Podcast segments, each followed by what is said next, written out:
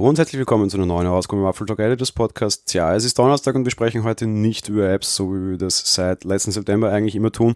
Wir sind in der Woche vor der WWDC und es wird diese Woche auch hier im Podcast einiges anders sein. Wir sprechen heute weiter über das Thema Betriebssysteme, weiter darüber, was wir auf der WWDC sehen könnten und was ich mir durchaus wünschen würde.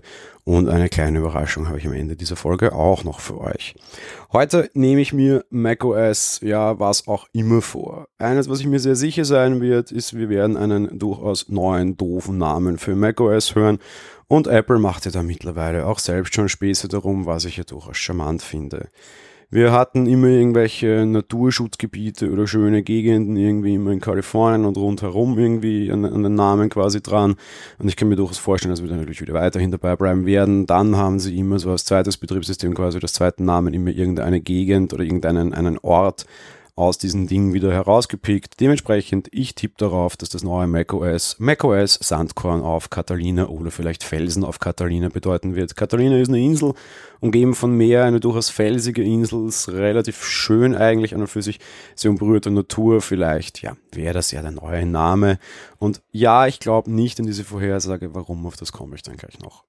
Was ich mir auch wünschen würde von macOS Catalina und wir hätten es verdient, wäre mehr Stabilität, aber mehr Stabilität in einem ganz anderen Grund, als ich es mir bei iOS wünschen würde.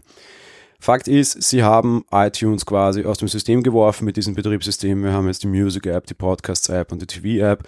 Das funktioniert relativ gut, aber nicht so gut, wie man das denn gerne hätte. Das merken wir spätestens daran, wenn wir ein iOS-Gerät an macOS anschließen. Das ist nämlich die vierte App, die jetzt quasi iTunes ersetzen muss. Der und da gibt es immer wieder einige Hackler. Das kann auch teilweise zu Kernel Panics führen, habe ich mehr gesehen denn je dieses Jahr, meistens im Zusammenhang mit irgendwas, was früher mal iTunes war. Auch die Musikbibliotheksverwaltung ist alles andere als ideal. Vielleicht muss da irgendwie so eine Music Clip App her, auch irgendwie mit MIDI und Co. kann man was machen. Audiobereich ist auch irgendwie alles so sehr schlecht, was was Producer betrifft. Da ist jede Menge Bedarf. Ich habe schon mal gesagt, und das ist glaube ich über zwei Jahre her, dass iTunes einfach ein extremer Baum mit ganz vielen Wurzeln ist und dass es sehr lange dauern wird, iTunes aus diesem System auszugraben und zu desintegrieren. Apple hat das nicht so schlecht gemacht. Ich hätte es mir deutlich schlechter vorgestellt. Fakt ist, da ist deutlich noch Potenzial da. Potenzial gibt es natürlich auch in eine ganz andere Richtung. Apple hat es meiner Meinung nach mit Catalina deutlich übertrieben.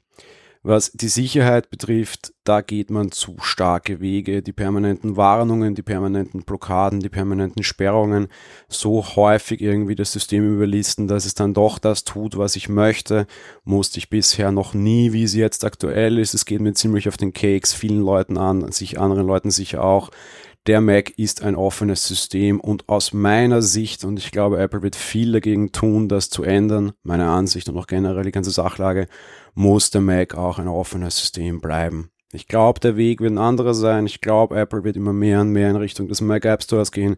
Aber es wird dem Mac damit sehr viele Dinge nehmen, wenn sie das Mac App Store nicht aufbohren. Vielleicht ist das auch der goldene Mittelweg. Ich weiß es nicht.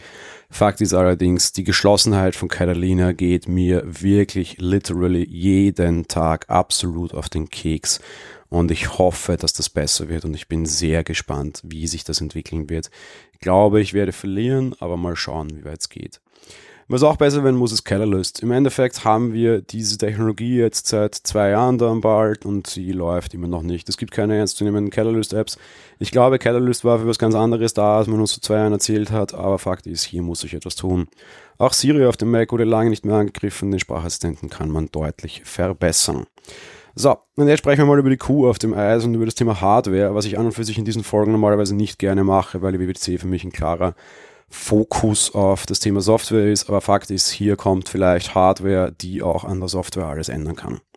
Wir reden über den Systemwechsel, was den Prozessor betrifft. Nach im Endeffekt jetzt wieder 15 Jahren könnte Apple einen Prozessor- und Architekturwechsel machen, weg von Intel hin Richtung ARM. Die Gerüchte nehmen Tag für Tag zu, der Börsenkurs auch. Offenbar finden das Analysten und Anleger ganz, ganz gut. Apple kann sich damit von der Konkurrenz deutlich absetzen, vielleicht besser werden, aber zumindest unabhängiger werden. All das müssen wir sehen. Und wenn all das kommt, dann sage ich euch jetzt schon, Catalyst war nichts mehr als das Transitionskit dafür. Man hat damit quasi iOS-Apps in Transition geführt, darum auf einem x86 oder x64-Rechner halt zu laufen und im Endeffekt kann diese Schicht wegfallen und iOS-Apps könnten das direkt machen. Entwickler konnten aber lernen, wie ein Mac ausschaut, wie man diesen großen Bildschirm bedient. Vielleicht ist Catalyst einfach nichts anderes als eine Bridging-Technologie und man wird sie endlich auch genauso benennen. Auf der anderen Seite muss man halt einfach dann auch im Betriebssystem sicherlich sehr viel anpassen. Es wird sehr viel unter der Haube passieren müssen, damit diese Transition irgendwann ab nächsten Jahr wahrscheinlich dann auch sehr schmerzlos über die Bühne gehen kann. Und eins sage ich euch jetzt schon, ich habe die alte Transition schon miterlebt, es wird nicht schmerzlos sein, aber Apple wird alle Kraft dagegen werfen, sie so schmerzlos wie möglich zu machen, wie auch immer das dann ausschauen wird.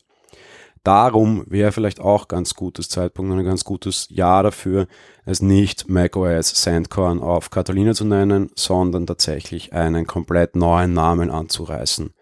Wir haben jetzt seit 15 Versionen macOS X oder ja, macOS 10 quasi, ja. Wann, wenn nicht jetzt, reist man. Und wir haben uns auch in diesem Podcast schon lange darüber Gedanken gemacht, die 11 quasi an. Ja, genau das würde ich gerne sehen und ich glaube, es gäbe keinen besseren Zeitpunkt als jetzt. Ich glaube, sie werden auf der Keynote macOS sehr viel Zeit widmen, endlich mal wieder. Und ja, ich gehe relativ stark davon aus, wir sehen macOS 11, was auch immer für Namen das ganze Ding nachher dann bekommen wird. Das war's mit der heutigen Folge. Wir hören uns morgen wieder. Tja, das war die Überraschung. Bis dahin, ciao.